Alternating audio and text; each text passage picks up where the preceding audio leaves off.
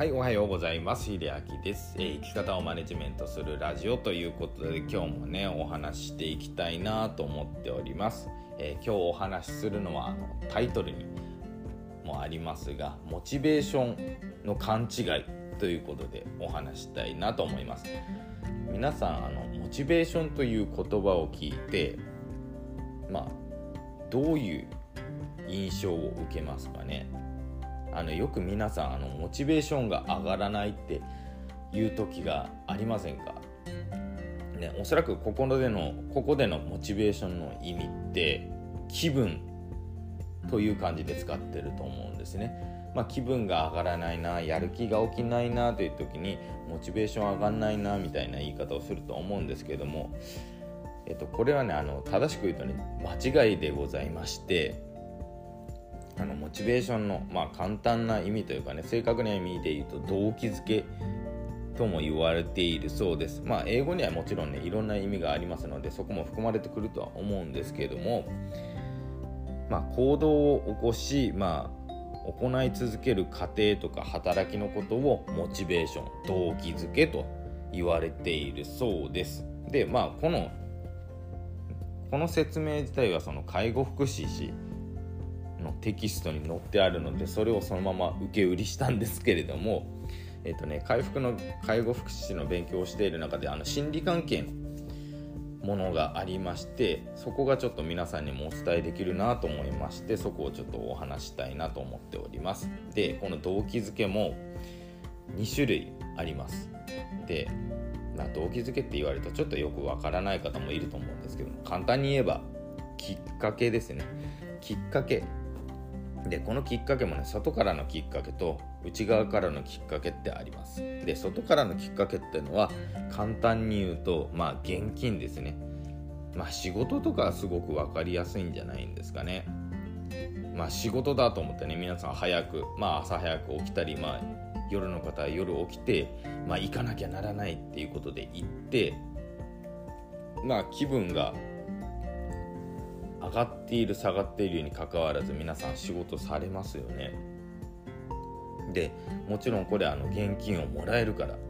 なんですけどもまあこれが簡単な動機づけになってますよね。じゃあ現金をもらえなくなったらどうするかというともちろん働かないですよね。これすごく当たり前なんですけれども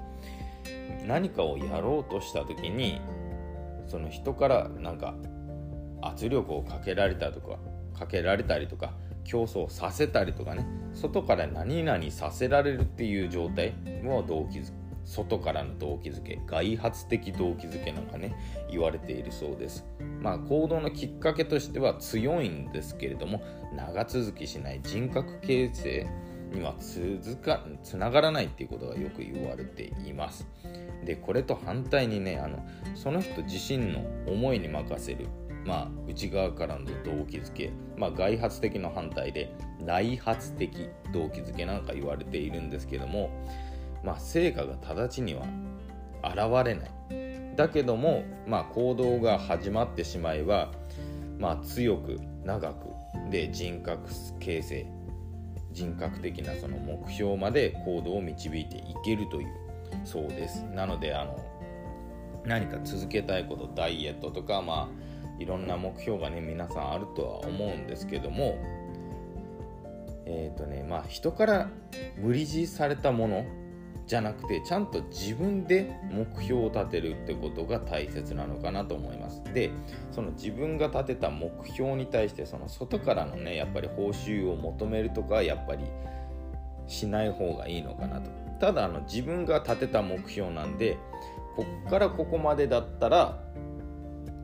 こっからここまで何か続けられたらなんか自分にご褒美を与えようっていう方法はこれはいいとされてますので例えばその1週間とか続いたら何かご褒美をあげようとかでもいいんですね。例えばダイエットなんか正直言ってその1日ぐらい何かおやつを食べたところで体重には少し出るけどもすぐ戻るので1週間ちょっと何あの食事をちゃんと正規に戻しましたとかね。ちゃんとバランスよく食べれました。とか食べ過ぎに注意しました。1週間続けられたらじゃあちょっとおやつぐらい食べようかなってこれでもいいんですよ。で全然これでいいので続けてしまえば。まあトータルで見るとダイエットって基本的に短期では絶対あの達成しない目標なのでまあ1年とかね。それぐらいのスパンでやっぱり長期的に立てて少しずつ頑張っていくっていうのがダイエットでまあそこでうまくきっかけを作るんだとしたらちょこちょこご褒美を与えることが長続きするっていうまあコツですね。これはあの心理的にも分かっていることなのでちょこちょこちゃんと自分にご褒美を与えてやるということを大切にしてやると自分の目標に向かいやすくなるのかなと思いますので是非ご参考にしてみてください、えー、最後まで聞いてもらえてすごく嬉しいです。ありがとうございました。それではまた。